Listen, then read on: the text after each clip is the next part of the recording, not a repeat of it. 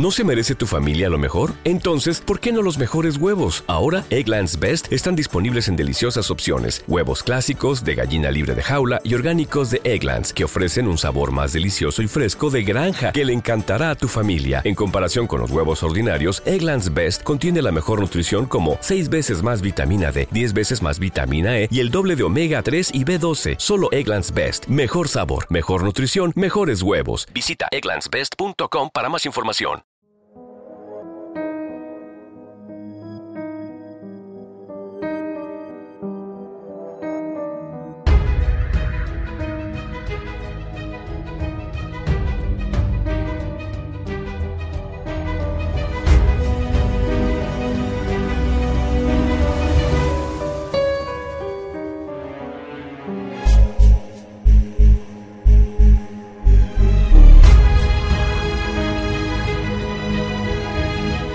El Conde de Montecristo, de Alexandre Dumas.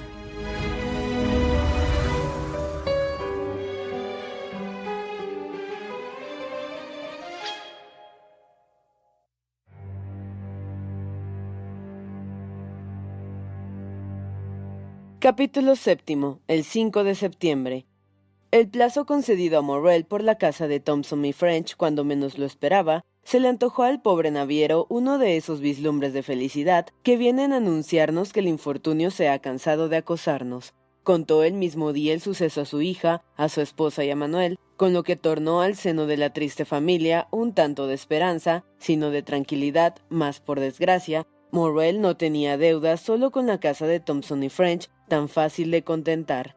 Como él mismo había dicho, en el comercio no hay amigos sino socios, al pensar en aquella acción de los comerciantes de Roma, solo podía explicársela con un cálculo egoísta e inteligente a la par. Thompson y French habría dicho para sí, más nos conviene cobrarlos dentro de tres meses que no apresurar su quiebra cobrando solamente el 7 u 8% del capital. Desgraciadamente, no pensaron de la misma manera los otros corresponsales de Morrel, sea por ceguedad, sea por envidia, y aún los hubo que cobraron completamente al contrario. Con nimia exactitud fue presentándose en la caja todo el papel que tenía Morrell en circulación y gracias al respiro concedido por el inglés pudo pagarlos el cajero. Con esto prosiguió Cocles en su fatídica impasibilidad, pero no Morrell, que calculó con terror que a pesar del plazo era hombre perdido cuando tuviese que abonar los pagares del comisionista. La opinión de todo comercio de Marsella era que el naviero no podría resistir tantos desastres por lo que causó grandísima admiración ver que se habían cumplido fielmente las obligaciones de fin de mes. Con todo, no por esto volvió la casa a recobrar su crédito, pues unánimemente el público aplazó para fin del mes siguiente la quiebra. Morrell pasó todo el mes haciendo esfuerzos increíbles para llegar todos sus recursos. En otro tiempo sus pagarés, aunque fuesen a fecha larga, eran tomados en la plaza y hasta pedidos. Procuró ahora negociar algunos de aquellos a 90 días y halló cerradas todas las cajas. Podía contar afortunadamente con algunos ingresos suyos propios que se verificaron exactamente, lo que le puso en disposición de cumplir sus obligaciones de fin de julio. A la gente de la casa de Thompson y French no se le había vuelto a ver en Marsella desde la mañana siguiente o la otra posterior a su visita al señor Morel, y como no había tenido en Marsella relaciones sino con el alcalde, el señor Boville y el naviero, no dejó otros recuerdos que los de estas tres personas. En cuanto a los marineros del faraón, sin duda habían encontrado acomodo porque también desaparecieron. Repuesto ya de la enfermedad que le detuvo en Palma, volvió a Marsella el capitán Gumort, temeroso de presentarse en casa de Morel, pero éste supo su llegada y fue en persona a buscarle. El digno naviero conocía de antes por la revelación de Penelón la conducta valerosa del capitán en aquella desgracia, y él fue quien, precisando de consuelos, tuvo que consolar al marino. Le llevaba además su sueldo que el capitán no se hubiera atrevido a ir a cobrar. Al bajar la escalera, encontró el señor Morrel a Penelón que la subía. Al parecer había empleado bravamente sus doscientos francos porque estaba enteramente vestido de nuevo. La presencia del naviero apenaba un poco al digno timonel, se retiró al rincón más apartado del descansillo, pasó alternativamente su mascada de tabaco de un carrillo a otro con ojos espantados, y no aceptó, sino muy tímidamente, el apretón de manos que le ofrecía el señor Morrel, con su acostumbrada cordialidad. A la elegancia de su traje atribuyó Morrel la turbación del marinero. Sin duda que no habría costeado el atavío tan lujoso. Tal vez estaba ya enrolado en otro buque y se avergonzaba de no haber llevado más largo tiempo el luto del faraón, si se nos permite la frase. Quizá habría también venido a anunciar su nuevo empleo al capitán o hacerle alguna proposición de su nuevo amo. Buena gente, dijo Morrel alejándose. Ojalá su nuevo dueño les ame como yo les amaba y sea más feliz que yo. Morrel pasó el mes de agosto haciendo mil tentativas para recobrar su crédito antiguo o ganarse otro nuevo. Se supo en Marsella que había tomado un asiento en el correo y se dijo que decididamente se declararía en quiebra a fin de mes y partía anticipadamente para no asistir a este acto cruel, encomendando sin duda a su oficial primero, Manuel, y a su cajero Cocles. Pero contra todos los agüeros, el 31 de agosto se abrió la oficina, como de costumbre, apareciendo detrás de las verjas Cocles, tranquilo como el justo de Horacio, examinando con su escrupulosidad característica el papel que se le presentaba y pagándolo todo con la misma escrupulosidad. Hasta giros se presentaron que pagó el cajero con la misma exactitud que si fueran pagarés.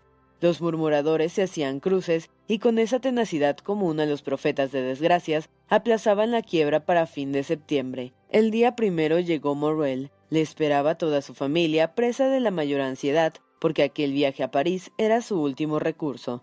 Morrel se había acordado de Danglars, entonces millonario, y en otro tiempo su protegido, puesto que por su recomendación entró en casa del banquero español, donde había empezado a labrar su fortuna. Danglars tenía, al decir de la gente, siete a ocho millones y un crédito ilimitado con que habría podido salvar a Morrel, sin gastar un escudo, solo con garantizarle un empréstito. Hacía mucho tiempo que Morrel pensaba en Danglars, pero existen antipatías instintivas imposibles de vencer, y mientras le alentaron otras esperanzas, renunció a este supremo recurso. Tuvo razón Morrel porque volvía de París humillado con una negativa. Sin embargo, no exhaló una queja, Abrazó llorando a su mujer y a su hija, tendió a Manuel una mano y se encerró con Cocles en su gabinete del piso segundo. Ahora sí que nuestro mal no tiene remedio, dijeron las dos mujeres a Manuel. Entonces trataron en un conciábulo de que Julia escribiese a su hermano pidiéndole que viniera al instante. Se hallaba en Nims de guarnición. Las pobres mujeres comprendían instintivamente cuán necesarias les eran todas sus fuerzas para resistir el golpe que les amenazaba.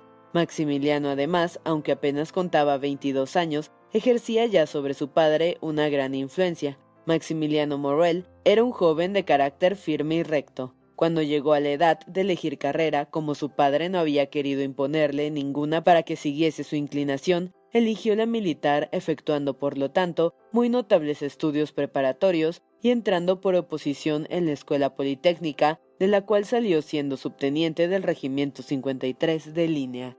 Hacía un año de esto y ya le tenían prometido el ascenso a teniente a la primera ocasión que se presentara. En el regimiento era tenido Maximiliano por muy rígido, no solo en cuanto a los deberes militares, sino también en cuanto a los humanos, de suerte que le llamaban el estoico.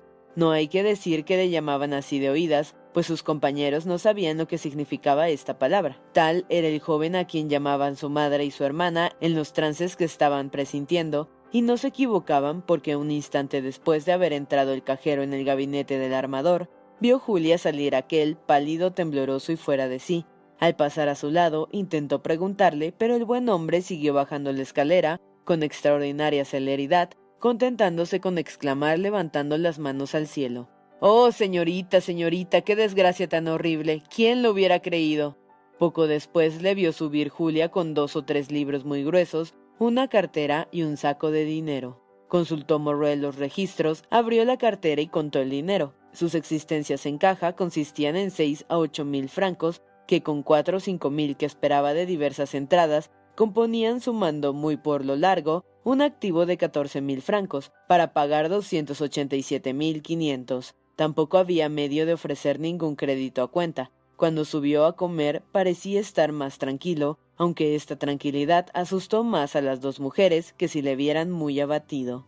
Morrel acostumbraba después de comer ir a tomar café y a leer el periódico El Semáforo al círculo de los focios, pero el día de que hablamos volvió a subir a su despacho. El pobre Cocles estaba completamente alelado. Casi toda la mañana pasó en el patio sentado en una piedra, con la cabeza descubierta, aunque hacía un sol de treinta grados. Si bien Manuel se afanaba por tranquilizar a las mujeres, le faltaban palabras y elocuencia. estaba muy al corriente de los negocios de la casa para no conocer que amenazaba esta una gran catástrofe. Por la noche no se acostaron ni la madre ni la hija con la esperanza de que Morrel entrase en su cuarto al bajar al despacho, pero le oyeron pasar por delante de la puerta acelerando el paso, sin duda temeroso de que le llamaran. Aplicaron el oído y pudieron comprender que había entrado en su cuarto, cerrando la puerta detrás de sí.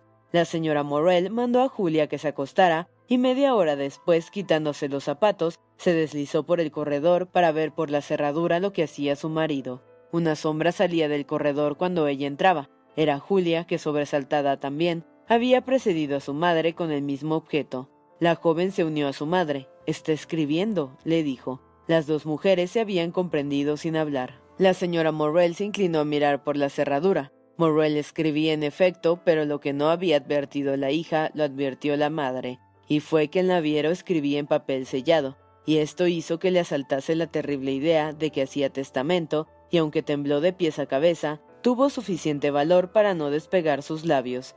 Al día siguiente, Morrel estaba al parecer muy tranquilo, pues fue a su despacho como acostumbraba, bajó a almorzar como solía también, y solamente después de comer fue cuando hizo a su hija sentarse a su lado. Le tomó la cabeza y le estrechó fuertemente contra su corazón. Aquella tarde dijo Julia a su madre que, aunque tranquilo en apariencia, había reparado que el corazón de Morrel latía violentamente. Los otros dos días pasaron del mismo modo. El cuatro por la noche pidió Morrel a Julia la llave de su gabinete.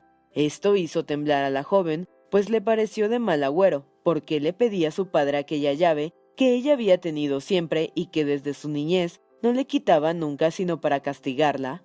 ¿Qué he hecho yo, padre mío? le dijo mirándole de hito en hito para que así me pida esa llave? Nada, hija mía, respondió el desgraciado Morrel, saltándosele las lágrimas. Nada, pero la necesito. Julia hizo como si buscara la llave. La habré dejado en mi cuarto, murmuró, y salió, pero no fue a su cuarto, sino a consultar a Manuel. No le des la llave a tu padre, dijo ese, y si puedes, no le abandones un solo instante mañana por la mañana. En vano trató la joven de sonsacar a Manuel, o no sabía más, o no quiso decirle más. Toda la noche del 4 al 5 de septiembre la pasó la señora Morrel con el oído en la cerradura del despacho de su esposo. Hacia las 3 de la mañana oyó a este pasear muy agitado por su habitación. Aquella hora fue solamente cuando se reclinó sobre la cama. Las dos mujeres pasaron la noche juntas, esperaban a Maximiliano desde la tarde anterior. Entró a ver las Morrel a las ocho, sosegado en apariencia, pero revelando con su palidez y su abatimiento la agitación en que había pasado la noche. Ninguna de las dos mujeres se atrevió a preguntarle si había dormido bien. Nunca había estado Morrel tan bondadoso con su mujer, ni tan paternal con su hija. No se hartaba de contemplar y abrazar a la pobre niña. Recordando Julia el consejo de Manuel, quiso seguir a su padre cuando salía de la estancia, pero él, deteniéndola con dulzura, le dijo Quédate con tu madre. Julia insistió. Vamos, lo ordeno, añadió Morrel. Era la primera vez que Morrel decía a su hija lo ordeno, pero lo decía con tal acento de paternal dulzura que la joven no se atrevió a dar un paso más. Muda e inmóvil permaneció en el mismo sitio. Un instante después se volvió a abrir la puerta y sintió que la abrazaban y besaban en la frente. Alzó los ojos y con una exclamación de júbilo dijo Maximiliano, hermano mío. A estas voces acudió la señora Morrel a arrojarse en brazos de su hijo.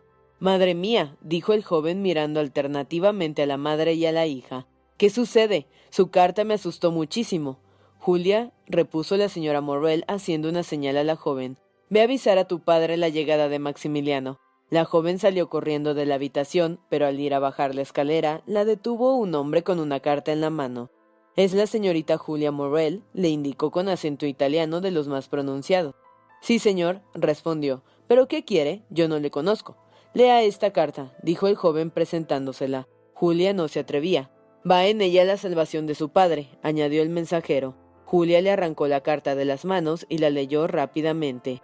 Vaya enseguida a las alamedas de Mellán, entre en la casa número 15, pida al portero la llave del piso quinto, entre y sobre la chimenea encontrará una bolsa de torxal encarnado. Tráigasela a su padre. Conviene mucho que la tenga antes de las once. Me ha prometido obediencia absoluta. Le recuerdo su promesa. La joven dio un grito de alegría y al levantar los ojos al hombre que le había traído la carta, vio que había desaparecido. Entonces quiso leerla por segunda vez y advirtió que tenía una posdata. Es importantísimo que vaya usted misma y sola, pues a no ser usted quien se presentase, o a ir acompañada, responderá el portero que no sabe de qué se trata. Esta postdata hizo suspender la alegría de la joven. No tendría nada que temer, no sería un lazo aquella cita, su inocencia la tenía ignorante de los peligros que corre una joven de su edad, pero no es necesario conocer el peligro para temerlo. Hasta hemos hecho una observación y es que los peligros ignorados son justamente los que infunden mayor terror. Julia resolvió pedir consejo, pero por un sentimiento extraño, no recurrió a su madre ni a su hermano, sino a Manuel. Bajó a su despacho y le contó cuánto le había sucedido el día que el comisionista de la casa Thompson y French se presentó en la suya, y la escena de la escalera y la promesa que le había hecho, y le mostró la carta que acababa de recibir. Es necesario que vaya, señorita, dijo Manuel. Que vaya, murmuró Julia. Sí, yo le acompañaré. ¿No ha visto que he de ir sola? Irá sola, respondió el joven. Le esperaré en la esquina de la calle del museo, y si tarda lo bastante a parecerme sospechoso, iré a buscarle, y le aseguro que hay de aquellos a quienes se queje a mí.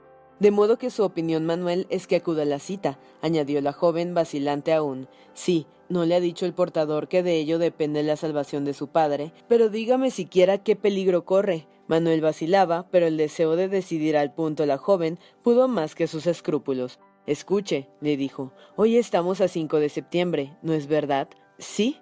Hoy a las once tiene que pagar su padre cerca de trescientos mil francos. Sí, ya lo sabemos.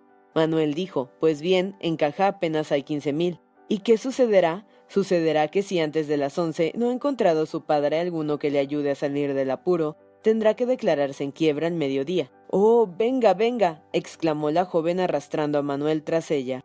Mientras tanto, la señora Morrel se lo había contado todo a su hijo. El joven sabía muy bien que de resultas de las desgracias sucedidas a su padre se habían modificado mucho los gastos de la casa, pero ignoraba que se viesen próximos a tal extremo. La revelación le anonadó. De pronto salió del aposento y bajó la escalera, creyendo que estaría su padre en el despacho, pero en vano llamó a la puerta. Después de haber llamado inútilmente, oyó abrir una puerta de la planta baja. Era su padre, que en vez de volver directamente a su despacho, había entrado antes en su habitación y salía ahora. Al ver a su hijo lanzó un grito, pues ignoraba su llegada, quedándose como clavado en el mismo sitio, ocultando con su brazo un bulto que llevaba debajo de su gabán. Maximiliano bajó enseguida la escalera, arrojándose al cuello de su padre, pero pronto retrocedió, dejando sin embargo su mano derecha sobre el pecho de su padre. Padre mío, le dijo palideciendo intensamente, ¿por qué lleva debajo del abrigo un par de pistolas? Esto es lo que yo temía, exclamó Morrel. Padre mío, padre mío, por Dios, ¿qué significan esas armas? Maximiliano, respondió Morrel mirando fijamente a su hijo. Tú eres hombre y hombre de honor. Ven que voy a contártelo. Y subió a su gabinete con paso firme. Maximiliano le seguía vacilando. Morrel abrió la puerta y la cerró detrás de su hijo. Luego atravesó la antesala y poniendo las pistolas sobre su buffet, señaló con el dedo al joven un libro abierto. En este libro constaba exactamente el estado de la caja. Antes de que pasase una hora, tenía que pagar 287.500 francos, Lee, dijo simplemente. El joven lo leyó, quedándose como petrificado. Morrel no decía una palabra. ¿Qué hubiera podido añadir a la inexorable elocuencia de los números? ¿Y para evitar esta desgracia hizo todo lo posible, padre mío? inquirió Maximiliano después de un instante. Morrel respondió Sí. ¿No cuenta con ninguna entrada? Con ninguna. ¿Agotó todos los recursos? Todos. Y dentro de media hora, prosiguió Maximiliano con acento lúgubre, dentro de media hora quedará deshonrado nuestro nombre. La sangre lava la deshonra, dijo Morrel. Tiene razón, padre mío, le comprendo. Y alargando la mano a las pistolas, añadió, una para usted y otra para mí. Gracias. Morrel le contuvo. ¿Qué será de tu madre y de tu hermana? Un temblor involuntario se adueñó del joven. Padre mío, repuso, piensa lo que dice, me aconseja que viva. Sí, te aconsejo porque es tu deber. Tú tienes, Maximiliano, una inteligencia vigorosa y fría. Tú no eres un hombre vulgar, Maximiliano. Nada te mando, nada te aconsejo. Te digo únicamente, estudia la situación como si fueras extraño a ella y júzgala por ti mismo. Tras un instante de reflexión, animó los ojos del joven un fuego sublime de resignación. Con ademán lento y triste se arrancó la charretera y la capona, insignias de su grado. Está bien, padre mío, dijo tendiendo a Morrel la mano. Muere en paz, yo viviré. Morrel hizo un movimiento para arrojarse a los pies de su hijo, que se lo impidió abrazándole con lo que aquellos dos corazones nobles confundieron sus latidos. Bien sabes que no es mía la culpa, dijo Morrel. Maximiliano se sonrió. Sé que usted es el hombre más honrado que yo haya conocido nunca, padre mío. Todo está dicho ya. Regresa ahora al lado de tu madre y de tu hermana. Padre mío, dijo el joven hincando una rodilla en tierra, bendígame. Tomó Morrel con ambas manos la cabeza de su hijo y acercándola a sus labios, la besó repetidas veces. Sí, sí, exclamaba la par, yo te bendigo en mi nombre y el de tres generaciones de hombres sin tacha. Escucha lo que con mi voz te dicen. El edificio de la desgracia destruye, la providencia puede reedificarlo. Viéndome morir de tan triste manera, los más inexorables lo compadecerán. Quizá lleguen a concederte a ti treguas que a mí me habrían negado. Trata entonces que nadie pronuncie la palabra pillo. Trabaja, joven, trabaja, lucha con valor y ardientemente. Procura vivir tú y que vivan tu madre y tu hermana con lo estrictamente necesario, a fin de que día por día aumente la fortuna de mis acreedores con tus ahorros. Piensa que no habría día más hermoso ni más grande ni más solemne que el día de la rehabilitación, aquel día que puedas decir en este mismo despacho mi padre murió porque no pudo hacer lo que yo hago hoy, pero murió tranquilo y resignado porque esperaba de mí esta acción. Oh, Padre mío, Padre mío, exclamó el joven, si pudiera vivir a pesar de todo. Si vivo todo se ha perdido, viviendo yo el interés se cambia en duda, la piedad en encarnizamiento. Viviendo yo no soy más que un hombre que faltó a su palabra, que suspendió sus pagos. Soy en fin un comerciante quebrado, si muero, piénsalo bien, Maximiliano. Si por el contrario muero, seré un hombre desgraciado, pero honrado. Vivo, hasta mis mejores amigos huyen de mi casa. Muerto, Marsella entera acompañará mi cadáver al cementerio. Vivo, tienes que avergonzarte de mi apellido. Muerto, levantas la cabeza y dices, soy el hijo de aquel que se mató porque tuvo una vez en su vida que faltar su palabra. El joven exhaló un gemido, aunque estaba al parecer resignado. Era la segunda vez que el convencimiento se apoderaba, sino de su corazón, de su espíritu. Ahora, dijo Morrel, déjame solo y procura alejar de aquí a las mujeres. ¿No quiere ver por última vez a mi hermana? le preguntó Maximiliano. El joven fundaba en esta entrevista una esperanza sombría y postrera. Morrel movió la cabeza. Ya la he visto esta mañana y me he despedido de ella. ¿No tiene que hacerme ningún encargo particular, padre mío? le preguntó Maximiliano con voz alterada. Sí, hijo mío, un encargo sagrado. Diga, padre mío, la casa de Thompson y French es la única que por humanidad o acaso por egoísmo, que no me es dado leer el corazón humano, ha tenido compasión de mí. Su representante, que se presentará dentro de diez minutos a cobrar los doscientos ochenta y siete mil quinientos francos, no diré que me concedió, sino que me ofreció tres meses de plazo. Hijo mío, te encargo que sea esta casa la primera que cobre, y que sea ese hombre sagrado para ti. Sí, padre, respondió Maximiliano. Y ahora adiós otra vez, dijo Morrel. Vete, vete, que necesito estar solo. Encontrarás mi testamento en el armario de mi alcoba. El joven permaneció de pie e inmóvil.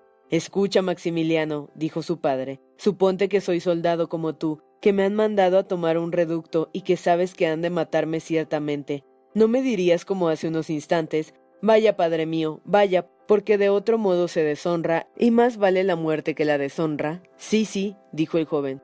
Sí, y estrechando convulsivamente a su padre entre sus brazos, añadió Vaya, padre mío, vaya, y salió del gabinete precipitadamente. Después de la marcha de su hijo, permaneció el naviero en pie con los ojos fijos en la puerta. Entonces alargó la mano y tiró del cordón de la campanilla. Al cabo de unos momentos apareció Cocles, ya no era el mismo hombre. Aquellos tres días le habían transformado. El pensamiento de que la casa Morrel iba a suspender sus pagos le inclinaba la tierra más que otros veinte años sobre los que tenía de edad. Mi buen Cocles, le dijo Morrel con un acento imposible de describir. Mi buen Cocles, vas a quedarte en la antecámara, y cuando venga aquí el caballero de hace tres meses, ya le conoces, el representante de la casa de Thompson y French, cuando venga, me lo anuncias. Cocles no respondió, hizo con la cabeza una señal de asentimiento y fue a sentarse en la antesala. Morrel se dejó caer en una silla, sus ojos se fijaron en la esfera del reloj. Solo le quedaban siete minutos. El minutero andaba con una rapidez increíble, se imaginaba que la sentía. Lo que en aquel supremo instante pensó aquel hombre, que joven aún iba a abandonar el mundo, la vida y las dulzuras de la familia, fundado en un razonamiento falso quizá, pero al menos especioso, lo que pensó, repetimos, es imposible de describir. Estaba resignado, a pesar de que su frente estaba bañada en sudor, aunque sus ojos se bañaran de lágrimas, estaba resignado. El minutero seguía avanzando siempre, las pistolas estaban cargadas, alargó la mano y tomó una, murmurando el nombre de su hija. Después dejó el arma mortal, tomó la pluma y se puso a escribir algunas palabras. Le parecía entonces que no se había despedido de su querida hija. Luego se volvió a mirar el reloj. Ya no contaba los minutos sino los segundos. Con la boca entreabierta y los ojos fijos en el minutero, volvió a tomar el arma, estremeciéndose al ruido que él mismo al montarla hacía. El minutero iba a señalar las once. Morrel no se movió, esperando únicamente que Cocles pronunciase estas palabras. El representante de la casa Thompson y French, y ya tocaba su boca con el arma. De pronto sonó un grito. Era la voz de su hija. Al volverse y ver a Julia, la pistola se escapó de sus manos. Padre mío. exclamó la joven jadeante y dando muestras de alegría. Salvado, se ha salvado. y se arrojó en sus brazos, mostrándole una bolsa de seda encarnada. Salvado, hija mía, murmuró Morrel. ¿Qué quieres decir? Sí, mire, mire, repuso la joven. Morrel tomó la bolsa temblando porque tuvo un vago recuerdo de que le había pertenecido. A un lado estaba el pagaré de mil quinientos francos finiquitado, y del otro un diamante tan grueso como una avellana con un pedazo de pergamino en que se leía esta frase Dote de Julia. Morrel se pasó la mano por la frente, creía estar soñando. En ese momento daba el reloj las once. El son de la campana vibraba en su interior como si la campana sonase en su propio corazón. Veamos, hija mía, le dijo, cuéntame lo ocurrido. ¿Dónde has hallado esta bolsa? En una casa de las Alamedas de Meillán número 15 sobre la chimenea de un quinto piso muy pobre. Pero esta bolsa no es tuya, exclamó Morrel. Julia alargó a su padre la misiva que tenía en la mano. ¿Y has ido sola a esta casa? le preguntó Morrel después de haberla leído. Manuel me acompañaba, padre mío. Debía de esperarme en la esquina de la calle del museo, pero cosa extraña, ya no estaba cuando volví. Señor Morrel, gritó una voz en la escalera. Señor Morrel. Es su voz, murmuró Julia. Al mismo tiempo entró Manuel fuera de sí por efecto del júbilo y la emoción. El faraón. ¿Qué es eso? El faraón. Está loco, Manuel. Ya sabe que se ha perdido. El faraón, señor, lo señala el vigía del puerto. Está entrando ahora mismo. Morrel volvió a caer sobre su silla. Le faltaron las fuerzas. Su inteligencia se negaba a dar crédito a tantos sucesos increíbles, maravillosos.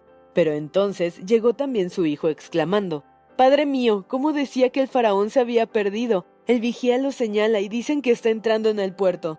Amigos míos, exclamó el naviero, si eso fuera cierto, tendríamos que atribuirlo a milagro palpable. Imposible, imposible. Pero lo que era verdadero y no menos maravilloso era aquella bolsa que tenía en la mano, aquel pagaré inutilizado y aquel magnífico diamante. Ah, señor, dijo Cocles entrando a su vez. ¿Qué significa todo esto? ¿El faraón? Vamos, hijos míos, dijo Morrel levantándose. Vamos a verlo, que Dios se apiade de nosotros si es mentira. En medio de la escalera los estaba esperando la pobre señora Morrel, que no se había atrevido a subir. Como por encanto llegaron a la Canevier, en el puerto había mucha gente congregada, y la muchedumbre se abría para dar paso a Morrel.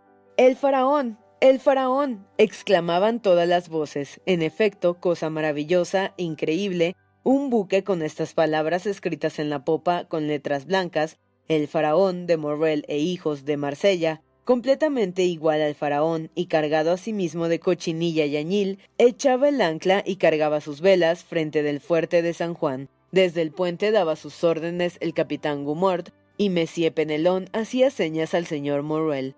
Ya no era posible dudarlo, el faraón estaba allí a la vista y diez mil personas confirmaban con sus voces tan inesperado suceso. Cuando Morrel y su hijo se abrazaban, con aplauso de toda la ciudad, Presente a ese prodigio, un hombre de larguísima barba negra que se ocultaba detrás de la garita de un centinela, contemplaba enternecido la escena murmurando Que seas feliz, noble corazón, que Dios te bendiga por el bien que has hecho y que harás todavía, y quede mi gratitud tan ignorada como tu beneficio. Y con una sonrisa en que brillaba la alegría y la felicidad, abandonó su escondite sin que nadie reparase en él, Tan preocupada estaba la multitud con lo que ocurría, y bajando los escalones que sirven de desembarcadero, gritó tres veces Jacobo. Jacobo. Jacobo. Se aproximó una lancha que le condujo a un yate ricamente aparejado, a cuyo puente subió con la ligereza de un marinero. Desde allí se puso otra vez a contemplar a Morrel, que llorando de alegría repartía todos apretones de manos, mirándola para el cielo como si buscase para darle gracias a su desconocido protector. Ahora, murmuró el desconocido, adiós bondad, humanidad y gratitud, adiós todos los sentimientos que ennoblecen el alma. He querido ocupar el puesto de la providencia para recompensar a los buenos. Ahora cédame el suyo el Dios de las venganzas para castigar a los malvados. Y al decir esto hizo una señal, que parecía que el barco no esperase otra cosa para hendir la superficie de las aguas.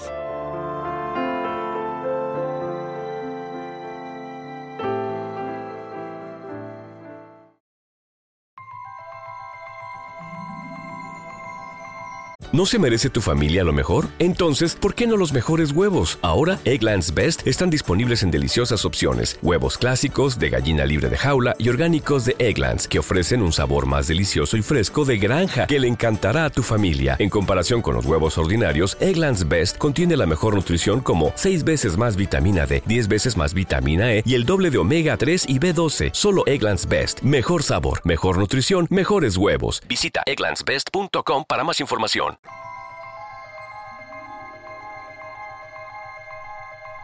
Capítulo octavo. Italia, Simbad el Marino. A comienzos del año 1838 se hallaban en Florencia dos jóvenes de la más alta sociedad de París. El vizconde Alberto de Morcerf era el uno y el barón Franz de Piney el otro. Ambos habían convenido que irían a pasar aquel año el carnaval en Roma, donde Franz, que hacía cuatro años que vivía en Italia, serviría a Alberto de Cicerón.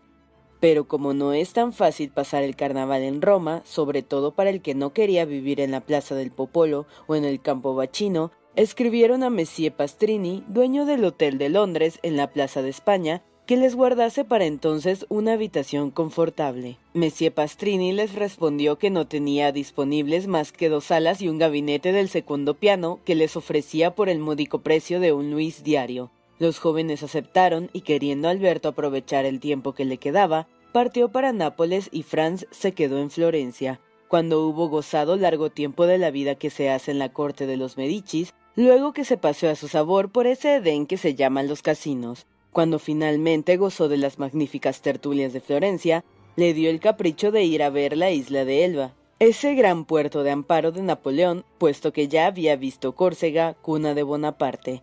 Una tarde, pues, mandó desatar una barcheta de la argolla que la detenía en el puerto de Liorna y acostándose en el fondo, embosado en su capa, dijo sencillamente a los marineros, a la isla de Elba. La barca salió del puerto como abandonan su nido las naves marítimas y a la mañana siguiente desembarcaba Franz en Porto Ferrajo. Atravesó la isla imperial después de haber seguido todas las huellas que allí dejó el gigante y fue a embarcarse en la marciana. Dos horas más tarde desembarcó en la Pianosa, donde le aseguraban que podría divertirse matando perdices coloradas que abundaban mucho. La caza fue mala, con mucho trabajo mató algunas perdices muy flacas y como todo cazador que se ha fatigado en balde, tornó a su barca muy malhumorado. Ah, si su excelencia quisiera, qué gran cacería podría ser, le dijo el patrón. ¿Dónde? ¿Ve esa isla? dijo el patrón, dijo el patrón señalando con el dedo al mediodía en cuya dirección se distinguía en medio del mar una masa cónica de hermoso color añil. ¿Y qué isla es esa? preguntó Franz. La isla de Montecristo, respondió el liornés, pero no tengo permiso para cazar en ella. Su excelencia no lo necesita, la isla está desierta. Diantre. exclamó el joven. Qué cosa tan curiosa es una isla desierta en medio del Mediterráneo. Y cosa natural, excelencia, esa isla es una masa de peñascos, Tal vez en toda ella no hay una fanega de tierra cultivable. ¿Y a qué país pertenece esa isla? A Toscana. ¿Y qué podré cazar? Millares de cabras salvajes. Se alimentan de lamer las piedras, dijo Franz con sonrisa de incredulidad. No, sino paciendo musgo y despuntando mirtos y lentiscos que crecen en las hendiduras. Pero ¿dónde pasó la noche? En las grutas de la isla o a bordo, envuelto en su capa. Además, si quiere su excelencia, podremos volvernos así que termine la cacería. pues muy bien sabe que navegamos también de noche como de día y que a falta de velas tenemos remos. Como todavía le quedaba a Franz tiempo suficiente para juntarse con su compañero y no tenía que ocuparse en buscar vivienda en Roma, aceptó la proposición que iba a desquitarle de su primera cacería. Al oír su respuesta afirmativa, los marineros cambiaron entre sí algunas palabras en voz baja. ¿Qué ocurre ahora? les preguntó. ¿Ha surgido alguna dificultad? No, pero debemos advertir a Su Excelencia que la isla está en estado de sitio. ¿Qué quiere decir? Que como la isla de Montecristo no está habitada, sirve de escala muchas veces a los contrabandistas y a los piratas que vienen de Córcega, de Cerdeña o de África. Si a nuestra llegada a Lisboa llegara a saberse que hemos estado en Montecristo, nos veremos obligados a hacer una cuarentena de seis días. Diablo, ya varía la cuestión, seis días, justamente el tiempo que Dios necesitó para crear el mundo, el plazo es largo, hijos míos. Pero ¿quién iría a decir que su excelencia ha estado en Montecristo? Oh, no seré yo, exclamó Franz, ni menos nosotros, añadieron los marineros. Pues a Montecristo. El patrón empezó a maniobrar y poniendo a prueba a Montecristo, comenzó el barco a bogar. Dejó Franz que la operación acabara y cuando se entró en el nuevo camino, cuando henchidas las velas por la brisa volvieron los marineros a sus respectivos puestos, tres delante y uno en el timón, renovó su plática. Mi querido Gaetano, dijo el patrón, acaba de decirme, según creo, que la isla de Montecristo es un nido de piratas, que me parece casa muy distinta de las cabras. Es cierto, Excelencia, yo no ignoraba que existen contrabandistas, pero creía que desde la toma de Argel y la destrucción de la regencia, no existían los piratas sino en las novelas de Cooper y del capitán Marriott. Pues su excelencia se engañaba, existen piratas como existen bandidos, que aunque fueron exterminados por el Papa León XII, roban todos los días a los viajeros a las mismas puertas de Roma. ¿No ha oído decir su excelencia que apenas hace seis meses fue robado a 500 pasos de Bellerti, el encargado de negocios de Francia cerca de la Santa Sede? Desde luego que sí, pues bien, si como nosotros viviese en Liorna, su excelencia, de vez en cuando iría a contar que un barquichuelo cargado de mercancías, o un lindo yate inglés que se esperaba en Bastía, Portoferrajo o Civitavecchia no ha llegado y que se ignora su paradero. Debió de estrellarse contra alguna roca, pues esa roca es una barquilla estrecha y chata tripulada por seis o siete hombres que lo sorprendieron y robaron en una noche oscura en las inmediaciones de algún islote desierto, como los ladrones detienen y roban una silla de posta en la espesura de un bosque. Pero ¿cómo las víctimas no se quejan? repuso Franz, siempre tendido en su barca. ¿Cómo no traen sobre esos piratas la venganza del gobierno francés, del sardo o del toscano? ¿Por qué? repuso el gaetano sonriéndose. Sí, ¿por qué? Porque en primer lugar transportan del yate o del navío a su barca cuanto hay que valga la pena, y luego atan a la tripulación de pies a manos y al cuello de cada uno una bala de cañón, y hacen un agujero en la quilla del barco robado y suben al puente y cierran las escotillas y se pasan a su barca. A los diez minutos empieza a quejarse la embarcación y a gemir, y poco a poco se hunde uno de los costados primero, después el otro, luego vuelve a salir a flor y a hundirse más y más cada vez. De pronto suena un ruido semejante a un cañonazo. Es el aire que rompe el puente. El barco se revuelve entonces como un hombre que se ahoga. Pronto el agua, demasiado comprimida en las cavidades, inunda todo el barco saliendo por sus agujeros, como los torrentes de humor que arroja por sus poros un gigantesco cetáceo. Al fin lanza su último gemido, da sobre sí mismo la última vuelta y se hunde formando en el abismo un círculo inmenso que gira y gira un instante, se calma poco a poco y acaba por desvanecerse tan completamente que a los cinco minutos se precisaría el ojo de Dios para buscar en el fondo de las tranquilas aguas el buque, el buque agujereado. Comprende ahora, añadió el patrón sonriendo, cómo el buque no vuelve al puerto y por qué los robados no se quejan. Si Gaetano hubiera contado esto antes de proponer la expedición, es probable que Franz lo pensara con más madurez, pero ya que la habían emprendido, le pareció cobardía, le pareció cobardía el renunciar. Franz era uno de esos hombres que no corren al peligro, pero que si se presenta la ocasión se enfrentan a él con imperturbable sangre fría. Era uno de esos hombres de voluntad inflexible que no miran el peligro sino como sino como un duelo al adversario, calculando hasta sus movimientos, estudiando su fuerza y que al primer golpe de vista se dan cuenta de todas las ventajas y matan de un solo golpe. Va, respondió, He atravesado la Sicilia y la Calabria, he navegado por el archipiélago dos meses y ni la sombra he visto de un bandido o de un pirata. Es que yo no se lo he dicho a su excelencia para hacerle renunciar a su proyecto, añadió Gaetano. Me preguntó y le respondí, sí, mi caro Gaetano, y su conversación es de las más interesantes, por lo que quiero gozar de ella el mayor tiempo posible. ¡A Montecristo! Entre tanto se iban acercando al término del viaje, y con un vientecillo fresco hacía el barco seis o siete millas por hora. La isla parecía que brotase del centro del mar a medida que la distancia se acortaba, y a través de la clara atmósfera del crepúsculo se distinguía, como las balas amontonadas en un arsenal, aquella masa de rocas en cuyos intersticios se veían las matas y los árboles surgir. En cuanto a los marineros, aunque estaban al parecer completamente tranquilos, era evidente que habían redoblado su vigilancia y que sus miradas escudriñaban aquel mar, terso como un espejo, poblado solo de algunas barcas pescadoras, que con sus velas, que con sus velas blancas se deslizaban como las gaviotas de ola en ola.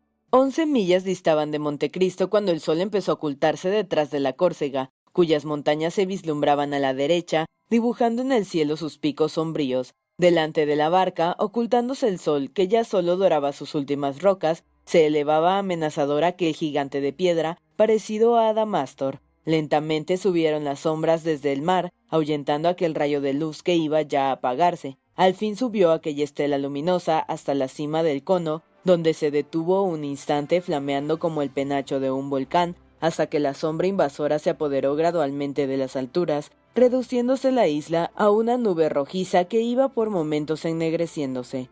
Una hora después se hizo completamente de noche.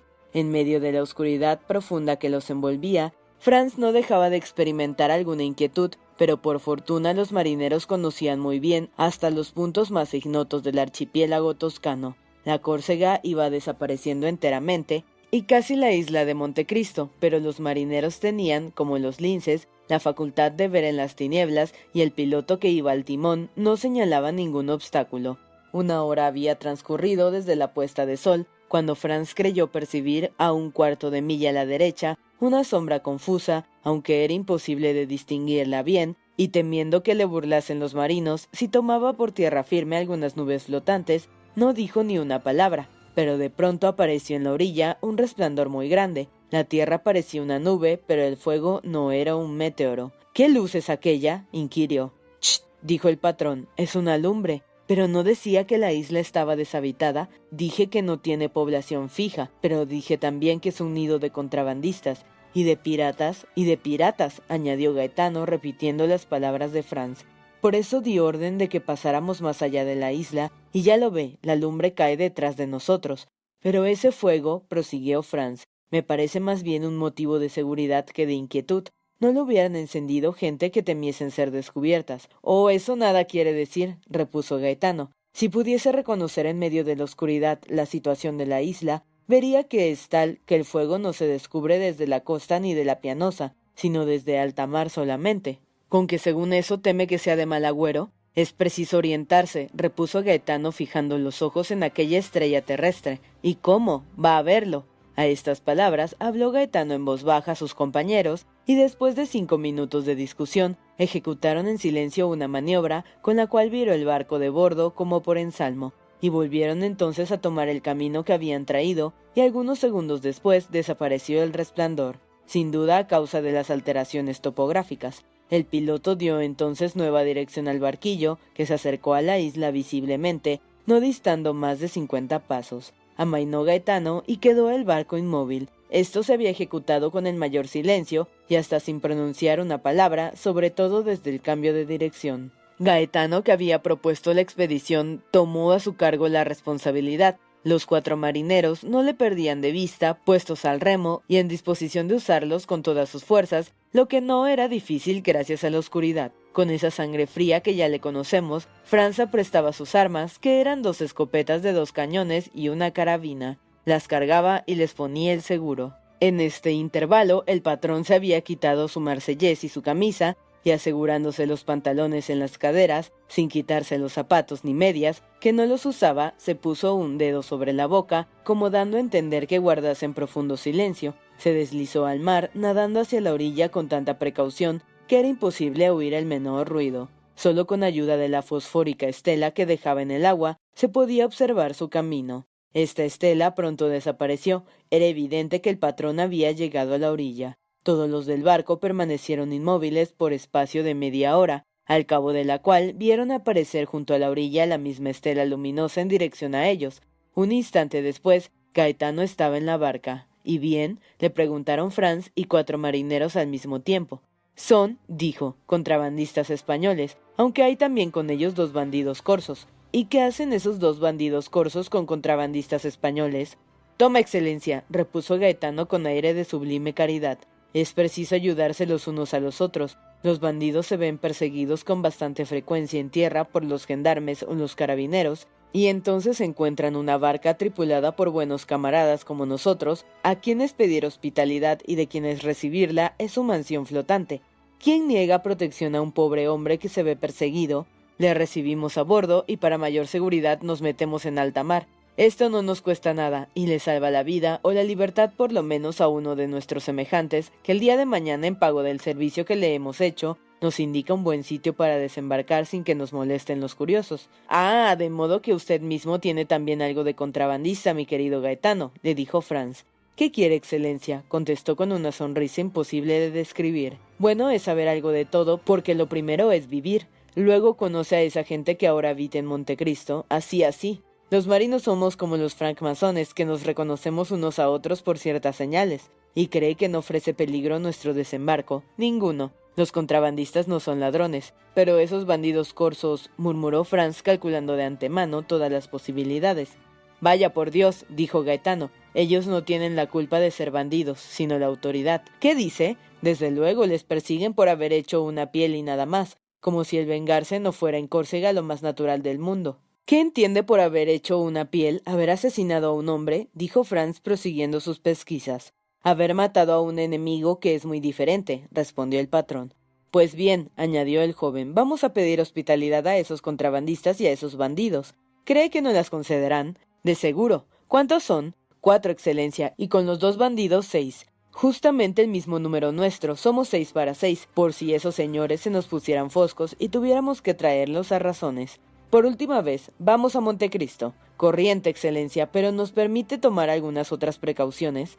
Desde luego, amigo mío, sea sabio como Néstor y astuto como Ulises. Hago más que permitírselo, se lo aconsejo. Pues entonces silencio, murmuró Gaetano. Todos se callaron. Para un hombre observador como Franz, todas las cosas tienen su verdadero punto de vista. Esta situación, sin ser peligrosa, no carecía de cierta gravedad. Se hallaba en las tinieblas más profundas en medio del mar, rodeado de marineros que no le conocían, que no tenían ningún motivo para tenerle afecto, que sabían que llevaba en el cinto algunos miles de francos y que muchas veces habían examinado, sino con envidia, con curiosidad al menos, sus armas que eran muy hermosas. Por otra parte, iba a arribar sin más ayuda que aquellos hombres a una isla que a pesar de su nombre religioso no le prometía al parecer otra hospitalidad que la del Calvario a Cristo, gracias a los bandidos y a los contrabandistas. Después, la historia de aquellas barcas agujereadas en el fondo, que de día la creyó exagerada, le pareció verosímil de noche. Fluctuando pues entre este doble peligro, quizá imaginario, no abandonaba su mano el fusil, ni sus ojos se apartaban de aquellos hombres. Entre tanto, los marineros habían izado otra vez sus velas y vuelto a emprender su marcha. En medio de las tinieblas, a las cuales estaba ya un tanto acostumbrado, distinguía Franz el gigante de granito que la barca costeaba, y pasando en fin el ángulo saliente de una peña, pudo ver la lumbre más encendida que nunca y sentadas a su alrededor cinco o seis personas. El resplandor del fuego iluminaba una distancia de cien pasos, mar adentro por lo menos. Costeó Gaetano la luz, procurando que su barco no saliese a punto de la sombra, y cuando logró situarse enfrente de la lumbre, se lanzó atrevidamente al círculo formado por el reflejo, entonando una canción de pescadores y haciéndole el coro sus compañeros. Al oír el primer verso de la canción, se habían levantado los que se calentaban, aproximándose al desembarcadero con los ojos fijos en la barca, cuya fuerza e intenciones se esforzaban indudablemente en adivinar. Pronto demostraron que el examen les satisfacía, yendo a sentarse junto a la lumbre, en que asaban un cabrito entero, a excepción de uno, que se quedó de pie en la orilla. Cuando la barca hubo llegado a unos veinte pasos de la orilla, el que estaba de pie hizo maquinalmente con su carabina el ademán de un centinela ante la fuerza armada, y gritó en dialecto sardo. ¿Quién vive? Franz preparó fríamente sus dos tiros. Gaetano cruzó con aquel hombre algunas palabras que el viajero no pudo comprender, pero que sin duda se referían a él. ¿Quiere su excelencia dar su nombre o guardar el incógnito? le preguntó el patrón. No quiero que mi nombre suene para nada, contestó Franz. Dile que soy un francés que viaja por gusto. Así que Gaetano hubo transmitido esta respuesta, dio una orden el centinela a uno de los hombres que estaban sentados a la lumbre, el cual se levantó acto seguido y desapareció entre las rocas. Hubo un instante de silencio, cada uno pensaba en sus propias cosas. Franz en su desembarco, los marineros en sus velas, los contrabandistas en su cabra, pero a pesar de este aparente descuido, se observaban unos a otros. De repente el hombre que se había separado de la lumbre apareció en opuesta dirección, haciendo con la cabeza una señal al centinela, que volviéndose hacia el barco se contentó con pronunciar estas palabras. Sacomodi. El sacomodi italiano es imposible de traducir, porque significa al mismo tiempo vengan, entren, sean bienvenidos, están en su casa, todo es suyo. Se parece a aquella frase turca de Molière que tanto admiraba el paleto caballero, Le Bourgeois gentilhomme, por el sinnúmero de cosas que significaba.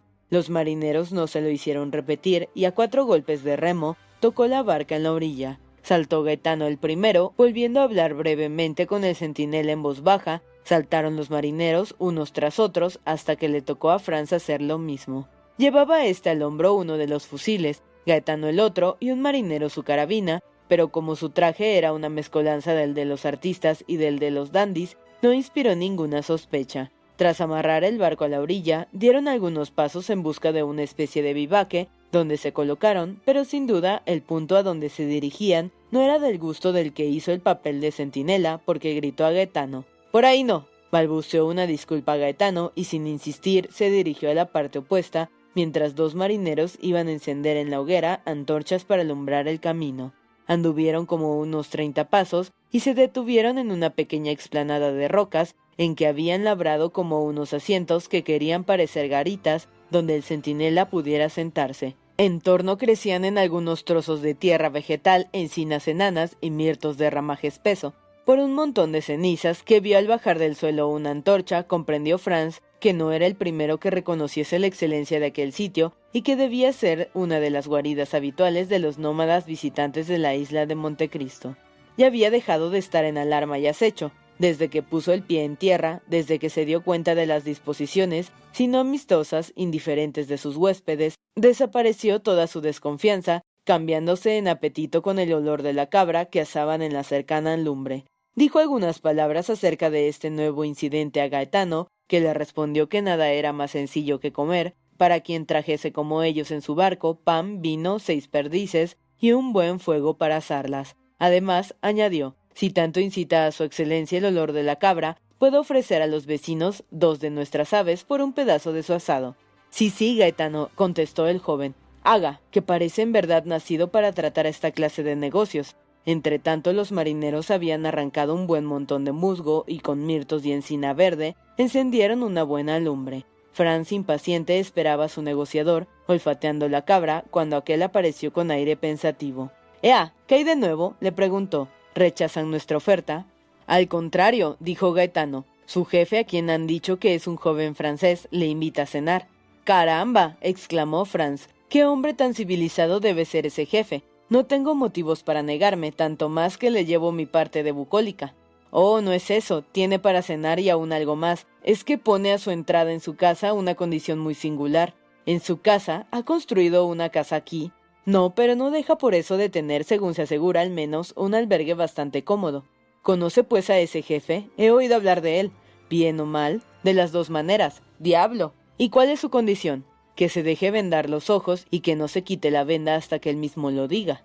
Franz sondeó cuanto le fue posible la mirada de Gaetano para conocer lo que ocultaba esta proposición. Ah, respondió el marinero adivinando su idea. Bien sé yo que merece reflexionarse. ¿Qué haría usted en mi lugar? inquirió el joven. Como nada tengo que perder, iría. No rechazaría el ofrecimiento, no, aunque no fuera más que por curiosidad. ¿Hay algo de curioso en casa de ese jefe? Escuche, dijo Gaetano bajando la voz. Yo no sé si es cierto lo que dicen, y se detuvo mirando a su alrededor por si lo escuchaban. ¿Qué dicen? Dicen que ese jefe vive en una gruta que deja muy atrás al palacio de Pitti. Sueña. exclamó Franz volviendo a sentarse. No es sueño, contestó el patrón, sino realidad. Kama, el piloto de San Fernando, entró un día y salió maravillado, diciendo que solo en los cuentos de hadas hay tales tesoros. Franz dijo, ¿sabe que con esas palabras me haría descender a las cavernas de Alibaba? Digo lo que me dicen, Excelencia, de modo que me aconseja que acepte. No digo tanto, Su Excelencia hará lo que sea de su gusto. Yo no quisiera aconsejarle en semejante ocasión. Franz reflexionó un rato y comprendiendo que si aquel hombre era tan rico no querría robarle a él y que solo llevaba algunos miles de francos, y como además, entre todo esto, veía en perspectiva una cena excelente, se decidió. Gaetano fue a llevar su respuesta. Como ya lo hemos dicho, Franz era sin embargo prudente y quiso adquirir todas las noticias posibles de su extraño y maravilloso anfitrión. Se volvió pues a un marinero que durante este diálogo se ocupaba de desemplumar las perdices con mucha gravedad, y le preguntó en qué habrían podido arribar a la isla de los contrabandistas, puesto que ni barca, ni tartana, ni canoa se veía. No se inquiete por eso, dijo el marinero, porque conozco la embarcación que tripulan. Es buena, una igual deseo a su excelencia para dar la vuelta al mundo. Es muy grande, de unas cien toneladas sobre poco más o menos. Es un barco de capricho, un yate, pero construido de manera que en todo tiempo anda por el mar. ¿Dónde lo han construido? Lo ignoro, aunque lo tengo por genovés.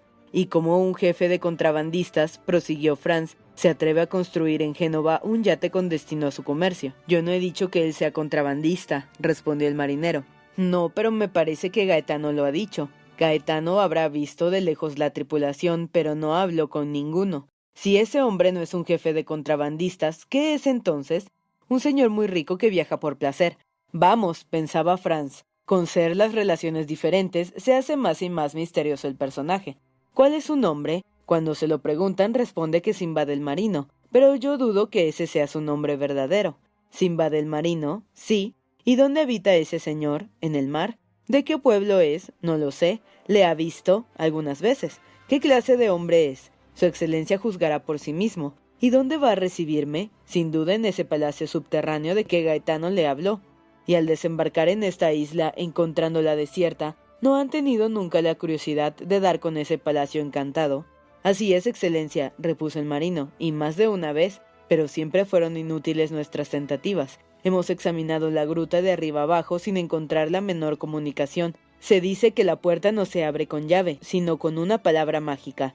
Vamos, esto es un cuento de las mil y unas noches, murmuró Franz. Su excelencia le aguarda, dijo detrás de él una voz que reconoció por la del centinela. Al recién llegado le acompañaban dos hombres pertenecientes a la tripulación del yate. Por toda respuesta, sacó Franz su pañuelo, presentándoselo al que le había dirigido la palabra. Le vendaron los ojos sin decir nada, pero con una escrupulosidad que le daba a entender que no cometiese ninguna indiscreción. Luego le hicieron jurar que no trataría de destaparse. Franz juró. Hecho esto, le tomaron cada uno de ellos por un brazo y echó a andar, conducido así y guiado por el centinela. Después de unos treinta pasos, sintió por el calor de la hoguera y el olor de la cabra que pasaba por delante del vivaque. Le hicieron después dar como cincuenta pasos, evidentemente de la parte por donde prohibieron a Gaetano que anduviera, prohibición que ahora se explicaba. Por el cambio de la atmósfera comprendió pronto que entraba en un subterráneo, y a los pocos segundos de marcha oyó un estallido y le parecieron que cambiara otra vez la atmósfera, poniéndose perfumada y tibia. Cuando sus pies por último resbalaron sobre una mullida alfombra, sus guías le abandonaron, Hubo un intervalo de silencio hasta que dijo una voz en buen francés, aunque con marcado acento extranjero. Sea caballero bienvenido a esta casa, ya puede quitarse el pañuelo. Franz no se hizo repetir dos veces la invitación, se quitó su pañuelo y se halló cara a cara con un hombre de unos treinta y ocho a cuarenta años, en traje tunecino o para que se comprenda mejor, con un casquete colorado con borla de seda azul, una chaquetilla de paño negro bordada de oro, pantalones largos y anchos de color de sangre, calzas del mismo color bordadas asimismo de oro, y pantuflas amarillas. Llevaba en la cintura un magnífico chal de cachemir y sujeto en él un yatagán pequeño y corvo. El rostro de este hombre era de notable hermosura, aunque pálido hasta degenerar en lívido. Sus ojos vivos y penetrantes, su nariz recta y casi al nivel de la frente, como de tipo griego en toda su pureza. Sus dientes blancos como perlas resaltaban entre su negro bigote. Solo aquella palidez era extraña. Parecía un hombre encerrado mucho tiempo en un sepulcro, que no hubiese podido recobrar después el color de los vivos. No era de alta estatura, pero sí bien formado, y con las manos y los pies muy pequeños como los meridionales. Pero lo que admiró a Franz, que había tenido por sueño las exageraciones de Gaetano, fue la suntuosidad de los muebles. Las paredes estaban cubiertas de seda turca carmesí, salpicada de flores de oro, a un lado se veía una especie de diván coronado por un trofeo de armas arabescas con vainas de plata, sobre dorada incrustadas en pedrería. Pendía del techo una lámpara de cristal de Venecia, preciosísima por su forma y su color, y cubría el suelo un tapiz turco, blando que hasta el tobillo se hundía en los pies. Colgaban grandes cortinajes delante de la puerta por donde había entrado Franz, y de la otra que daba paso a una habitación magníficamente iluminada al parecer. El jefe dejó un instante a Franz entregado a su sorpresa, examinándole con la misma atención con que él lo examinaba todo, y sin perderle un punto de vista. Caballero, le dijo al fin, le pido mil veces que me dispense las precauciones tomadas para introducirle aquí, pero como esta isla está casi desierta, conocido el secreto de esta morada, cualquier día me la encontraría sin duda como Dios fuese servido, lo que me agradaría en verdad muy poco, no por la pérdida de lo que vale, sino porque me quitaría la seguridad que ahora tengo de poder separarme del mundo cuando me da la gana. Procuraré hacerle olvidar ahora esa nimia molestia ofreciéndole lo que no esperaba encontrar aquí. Esto es una cena regular y una cama bastante buena.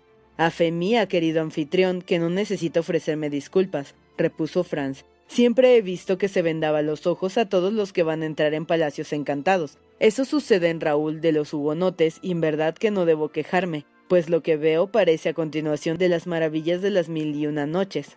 Ay, tengo que decirle como lúculo. A esperar yo su visita hubiera hecho algunos preparativos, en fin, tal como es mi choza, tal como es mi colación, las pongo a su disposición. ¿Estamos ya servidos, Ali? Casi en el mismo instante se levantó el cortinón de la puerta, apareciendo un negro rubio, tan negro como el ébano, vestido con una sencilla túnica blanca, el cual hizo a su amo una seña que indicaba que podía pasar al comedor. Ahora, dijo el desconocido a Franz, no sé si será de mi opinión, pero parece que nada hay más desagradable que estar dos o tres horas hablando sin saber los interlocutores sus nombres respectivos, y cuenta que yo respeto demasiado las leyes de la hospitalidad para que le pregunte su nombre ni su título. Le ruego únicamente que me diga uno cualquiera para que pueda dirigirle la palabra. Para proporcionarle a usted iguales ventajas, le diré de mí que acostumbran a llamarme Simbad el Marino. Por mi parte, debo decirle que como ya no me falta para estar en la misma situación de Aladino, sino poseer la famosa lámpara maravillosa,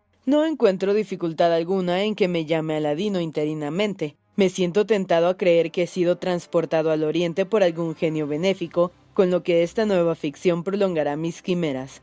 Pues bien, señor Aladino, dijo el anfitrión, ha oído que podíamos pasar a la mesa, ¿no es verdad? Entremos pues si le place. Su humilde servidor pasa adelante para enseñarle el camino. Y en efecto, a estas palabras, levantando la cortina pasó Simbad delante del joven. Estaba Franz cada vez maravillado. El servicio de la mesa era espléndido. Seguro ya este punto tan importante dirigió sus miradas a otra parte. El comedor, menos suntuoso que el gabinete que acababa de abandonar, era todo de mármol con bajorrelieves antiguos de gran mérito y valor. A ambos extremos de esta habitación, que era oblongada, había dos magníficas estatuas con cestones en la cabeza que contenían frutas mágicas, ananás de Sicilia, granadas de Málaga, naranjas de las Islas Baleares, alberchigos franceses y dátiles de Túnez. En cuanto a su cena, se componía de un faisán asado con mirlos de Escocia, un jamón de jabalí a la gelatina, un pedazo de cabra a la tártara, un rodaballo magnífico y una langosta colosal. En los intermedios circulaban entremeses delicados. La vajilla era de plata y los portavasos de porcelana. Franz se frotaba los ojos para cerciorarse de que no soñaba. Solamente Ali era admitido a servir a su dueño, y como lo hacía perfectamente, recibió Simbad por ello muchas alabanzas de su convidado. Sí, contestó aquel haciendo con delicadeza los honores de la cena. Sí es un pobre diablo que me quiere mucho y se afana por agradarme. Recuerda que le he salvado la vida y como le apreciaba mucho, al parecer me lo agradece bastante. Se acercó a Ali a su dueño, le tomó una mano y se la besó. Pecaré de indiscreto, señor Simbad, preguntándole cómo y cuándo hizo esa bella acción, le dijo Franz. Oh, Dios mío, es una acción muy vulgar, respondió Simbad el marino. Según parece, ese pillastre había rondado el serrallo del Bey, del Bey de Túnez más cerca de lo que convenía a un moro de su color, porque el bey le sentenció a cortarle la lengua, la mano y la cabeza. La lengua el primer día, la mano el segundo y la cabeza el tercero. Yo había deseado siempre tener un mudo a mi servicio, por lo que esperé a que le hubieran cortado la lengua para ir a proponer al bey que me lo diese, a cambio de una magnífica escopeta de dos cañones que me había parecido la víspera agradar a su Alteza bastante. Aun con esto vaciló, tanto deseo tenía de acabar con ese pobre diablo, pero yo le di sobre la escopeta un cuchillo inglés de monte, con el cual había yo mellado el yatagán de su Alteza, y esto al fin le determinó a perdonarle la mano y la cabeza, aunque a condición de que nunca volviera a Túnez. Tal exigencia era inútil, por muy de lejos que el infiel distinga cuando navegamos a las costas de África, se esconde enseguida en la cala y no hay medio de hacerle salir de allí hasta que no se haya perdido de la vista la tercera parte del mundo. Franz permaneció un momento sin hablar y preguntándose qué debería pensar de la frialdad horrible con que su anfitrión acababa de contarle aquella cruel historia. Luego, cambiando de tema, dijo, y pasa su vida viajando como el honrado marino cuyo nombre lleva, sí, es un voto que hice en cierta ocasión, cuando menos pensaba poderlo cumplir, dijo sonriendo el desconocido. Muchos tengo hechos como este, que espero en Dios que se cumplan. Aunque Simbad pronunció estas palabras con la mayor sangre fría, sus ojos despidieron un fulgor extraño de ferocidad. ¿Ha sufrido mucho, caballero? le dijo Franz. Simbad se estremeció y le miró fijamente. ¿Por qué lo sospecha? le preguntó. Por todo, contestó Franz, por su voz, su mirada, por su palidez y hasta por esta clase de vida que lleva. Yo, yo llevo la vida más feliz que haya gozado un hombre, una vida de pachá. Soy el rey del mundo, me agrada un sitio, permanezco en él, me desagrada y lo abandono. Soy libre como los pájaros, y como ellos tengo alas. A una señal me obedecen todos los que me rodean. En ocasiones me entretengo en burlar a la policía de los hombres, quitándole un bandido que busca o un criminal que persigue. Además, tengo también mi justicia baja y alta, aunque sin papelotes ni apelación, que absuelve o condena y que nada tiene de común con ella. Oh, si hubiese probado mi vida, no gustaría de otra alguna, y nunca volvería al mundo a no ser que tuviese que realizar algún proyecto gigantesco. Una venganza, por ejemplo, dijo Franz. El desconocido clavó en el joven una de esas miradas que penetran hasta lo más profundo del pensamiento y del corazón humano. ¿Y por qué ha de ser precisamente una venganza? le preguntó. Porque me parece un hombre de esos que, perseguidos por la sociedad, tienen que arreglar cuentas con ella, repuso Franz. Pues bien, repuso Simbad, sonriendo de aquella manera extraña que solo dejaba de entrever sus dientes blancos y afilados. Pues bien, no acierta. Tal como me ve, soy un filántropo sui generis, y acaso un día iré a París a hacer sombra al señor Apert y al hombre de la capa azul. ¿Será la primera vez que haga ese viaje? Oh sí, denota poca curiosidad para mí, ¿no es cierto? Pero le aseguro que no he tenido la culpa de tardar tanto, y que al fin el día menos pensado iré. ¿Y piensa hacerlo pronto? Todavía no lo sé, depende de circunstancias y, combinaciones muy inciertas. Quisiera estar allí cuando usted vaya para pagarle, en la manera que me fuese posible esta hospitalidad tan generosa que me da en la isla de Montecristo. Con mucho gusto aceptaría su invitación, repuso Simbad, si no tuviera que guardar el incógnito en París. La cena entretanto proseguía, como si hubiera sido ex profeso para Franz, que hacía razonablemente los honores a ella. El marino apenas probaba los platos de espléndido festín. Al cabo, Alí sirvió los postres, o mejor dicho, las cestas que tenía en sus manos las estatuas. Entre dos de estas puso una copa pequeña de plata sobredorada con tapa del mismo metal. El respeto con que Alí tomó esta copa chocó muchísimo a Franz, que levantando la tapa halló que contenía una especie de pasta verde parecida al dulce de Angélica y que él no había visto jamás. Cuando volvió a tapar la copa, se hallaba tan ignorante de su contenido como al destaparla. Miró a su huésped y le vio sonreírse. ¿No puede adivinar qué es lo que contiene ese vaso? le preguntó éste. Lo confieso. Pues bien, esa especie de dulce verde no es ni más ni menos que la ambrosía que Jebe servía a Júpiter. Pero esa ambrosía, sin duda, repuso Franz, al pasar por la mano de los hombres, habrá perdido su nombre divino para tomar otro humano. ¿Cómo se llama, pues, en lengua vulgar este ingrediente que, a decir verdad, no me inspira gran simpatía? Ahí tiene precisamente lo que revela nuestro origen material, exclamó el marino. ¿Cuántas veces pasamos del mismo modo junto a la felicidad sin verla, sin mirarla, o sin reconocerla si la vemos o la si es un hombre positivista, si su dios es el oro? Pruebe esto y se abrirán las minas del Perú, de Gusarate y de Golconda. Si es hombre inteligente, si es poeta, Pruebe este y desaparecerán para usted los límites de lo posible y se abrirán los campos de lo infinito y en libertad absoluta de pensamiento y de alma, volará a su antojo por las inconmensurables esferas de la fantasía. Tiene ambiciones, suspira por las vanidades de la tierra, pruebe esto y dentro de una hora será rey, no de un reino miserable, olvidado en un rincón de Europa como Francia, España e Inglaterra, sino rey del mundo, rey del universo, rey de la creación. Asentará su trono en la montaña donde llevó Satanás a Jesucristo, y sin que le rinda tributo, sin que se humille hasta besarle la pezuña, será el soberano de todos los soberanos de la tierra. No es lo que le ofrezco tentador, confiéselo, tanto más tentador cuanto que no hay nada más fácil que hacer esto. Mire, al acabar estas palabras, descubrió a su vez la copa de plata que contenía la sustancia tan alabada, llenó de ella una cucharilla de café, la llevó a sus labios y la saboreó lentamente, con los ojos medio cerrados y la cabeza echada hacia atrás. Franz le dejó todo el tiempo necesario para tragarlo y le dijo al verle ya vuelto, por decirlo así, a la escena. ¿Pero en qué consiste este manjar tan precioso? Ha oído hablar, le contestó el marino, del viejo de la montaña, de aquel que quiso asesinar a Felipe Augusto. Sí, pues ha de saber que reinaba en un valle fertilísimo que dominaba la montaña de donde había tomado su pintoresco nombre.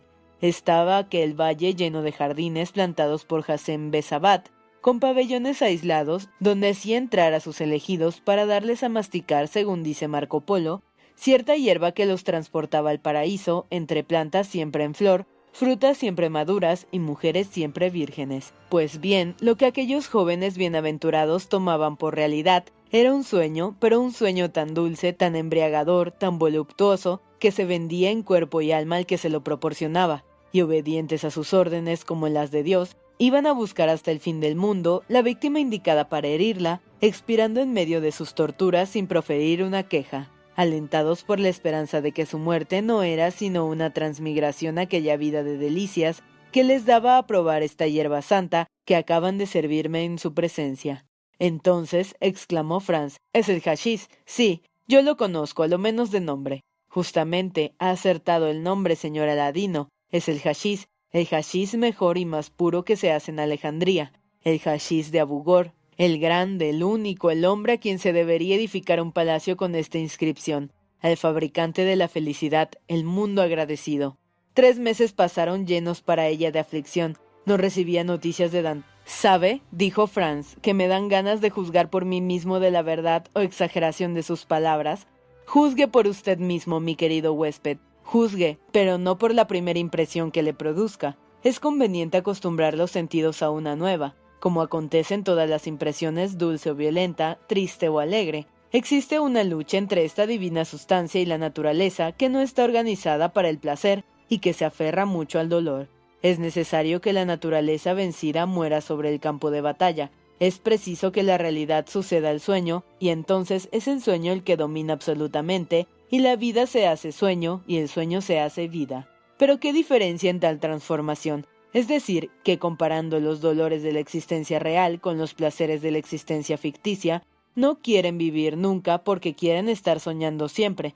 Cuando abandonen su mundo por el mundo de los demás, le parecerá que pasan de una primavera de Nápoles a un invierno de la Laponia. Se les antojará que dejan el paraíso por la tierra y el cielo por el infierno. Pruebe el hashish, mi querido huésped, pruébelo. Franz tomó por toda respuesta una cucharada de aquella pasta maravillosa igual a la que había tomado su anfitrión, y se la llevó a los labios.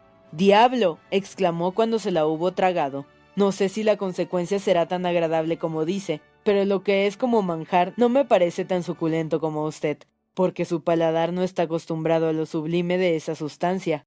Dígame, ¿le gustaron enseguida las ostras, el té, las trufas y todo lo que después ha apreciado en tal manera? ¿Comprende acaso a los romanos que sazonaban los faisanes con azafétida, y a los chinos que comen nidos de golondrinas. No, por cierto, no.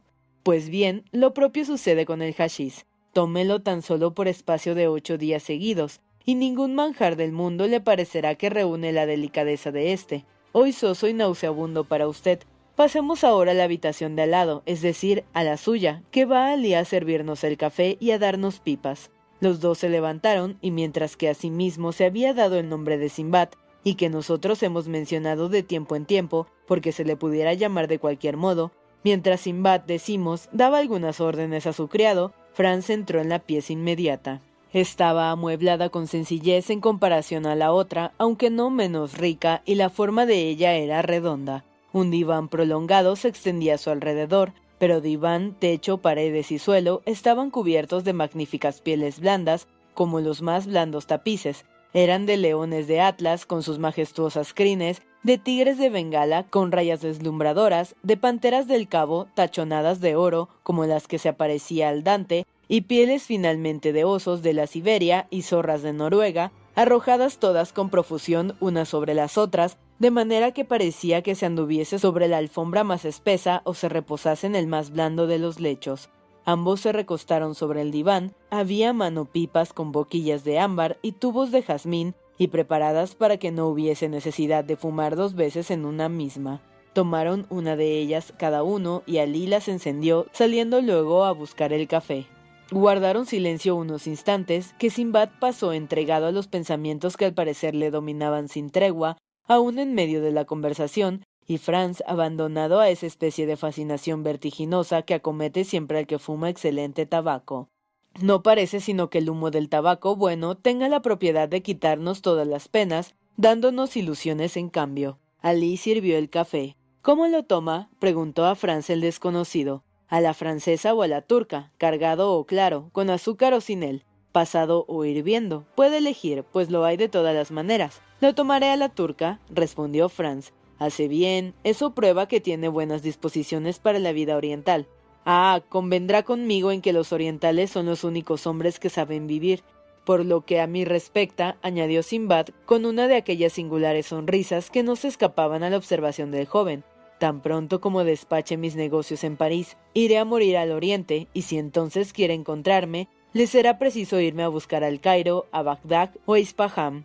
A fe mía que será la cosa más fácil, dijo Franz, pues me parece que tengo alas de águila, capaces de dar la vuelta al mundo en veinticuatro horas. Vaya, vaya, ya empieza a actuar el hashish. Abra pues esas alas y vuele a las regiones de la fantasía. Nada le arredre, que hay quien vela por usted y si sus alas se derriten al sol como las de Ícaro, aquí estoy yo para recibirle. Tras esto dijo Alí unas palabras árabes, el negro hizo un gesto de obediencia y se retiró aunque sin alejarse. En cuanto a Franz, sufría una rara transformación. Todas sus fatigas físicas, toda la exaltación originada en su cerebro por los sucesos de aquel día, iban desapareciendo como en esos primeros instantes del sueño en que se vive todavía. Al parecer su cuerpo cobraba una ligereza inmaterial y su razón se despejaba de una manera maravillosa y parecían duplicarse las facultades de sus sentidos. Su horizonte iba ensanchando más y más, pero no ese horizonte sombrío y lleno de terrores en que se arrastran antes de un sueño, sino un horizonte azul, transparente y vasto, con todo lo que el mar tiene de tintas mágicas, con todo lo que el sol tiene de luz y todo lo que la brisa tiene de perfumes. Después, entre los cantos de los marineros, cantos puros y claros, que a poder escribirlos compusieran una armonía divina, veía aparecer la isla de Montecristo no como un escollo terrible entre las olas, sino como un oasis perdido en medio del desierto, y a medida que la barca se acercaba, hacíase el canto más numeroso, porque también la isla exhalaba a Dios una armonía misteriosa, ni más ni menos que si algún hada como Lorelli o algún encantador como Anfión quisiera traer hacia aquella parte un alma o edificar una ciudad. Al fin la barca tocó a la orilla, aunque sin violencia, sin sacudidas, como toca un labio a otro labio, y penetró en la gruta sin que dejase de sonar aquella música encantadora. Descendió, o mejor dicho, le pareció que descendía algunos escalones, respirando un aire embalsamado y fresco, como el que debía de soplar en torno a la gruta de Circe, aire lleno de esos perfumes que embriagan la fantasía de ardores que encienden los sentidos, y vio nuevamente todo cuanto había visto antes de su sueño, desde Simbad, el fantástico marino, hasta Lee, el criado mudo. Luego todo parecía que se confundiese y se borrase a su vista, como las últimas sombras de una linterna mágica que se apaga, hallándose de nuevo en la habitación de las estatuas, iluminada totalmente por una de esas lámparas antiguas de luz pálida que en medio de la noche combinan al sueño o a la voluptuosidad. Eran en efecto ricas de forma, en lujuria y poesía, de ojos magnéticos, sonrisa lasciva y larga cabellera, Friné, Cleopatra y Melisana, las tres cortesanas célebres, entre aquellas sombras impúdicas, aparecía después como un ángel cristiano en medio del Olimpo, como un rayo de luz pura, una visión dulce que se cubría la frente virginal ante aquellas impurezas de mármol. Entonces le pareció que las tres estatuas habían fundido sus amores en uno para un hombre solo, y que este hombre era él, y que se acercaban a su lecho envueltas en largas túnicas blancas, desnuda la garganta, destrenzados los cabellos, como una de esas actitudes que seducían a los dioses, pero que los santos resistían con esas miradas inflexibles y ardientes como la de la serpiente que atrae al pájaro, y que se entregaba por último aquellas caricias dolorosas como un abrazo y voluptuosas como un beso. Le pareció a Franz que cerraba los ojos y que a través de la última mirada veía la estatua púdica cubrirse el rostro enteramente y después de cerrados los ojos a las cosas materiales, se abrieron sus sentidos a las fantásticas, gozando de una felicidad sin límites, de un amor incesante como el que el profeta prometía a sus elegidos. Entonces todas aquellas bocas de piedra se animaron y palpitaron aquellos pechos hasta tal punto que para Franz, que por la primera vez conocía los efectos del hashish, este amor era casi dolor, esta voluptuosidad casi tortura, sobre todo cuando sentía posarse en su boca ardiente los labios de las estatuas, fríos y petrificados como los anillos de una serpiente. Sin embargo, cuanto más se esforzaba en rechazar aquel amor imaginario, más engolfaban sus sentidos en el sueño misterioso, hasta que después de una lucha en que tanto deseaba quedar victorioso como vencido, se dio del todo, abrazado de fatiga, hastiado de voluptuosidad, con los besos de aquellas mujeres de mármol y con los encantos de aquel sueño inconcebible.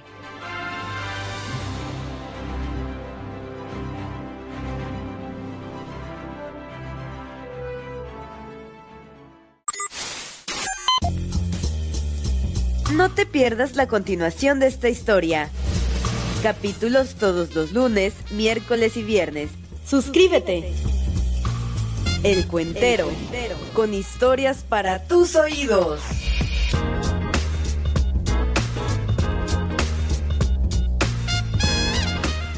¿Te preocupas por tu familia? Entonces, ¿por qué darles solo huevos ordinarios cuando pueden disfrutar de lo mejor? Eggland's Best, los únicos huevos con ese delicioso sabor fresco de granja, además de la mejor nutrición, como 6 veces más vitamina D, 10 veces más vitamina E y 25% menos de grasa saturada que los huevos regulares, además de muchos otros nutrientes importantes. Así que, dales los mejores huevos. Eggland's Best, mejor sabor, mejor nutrición, mejores huevos.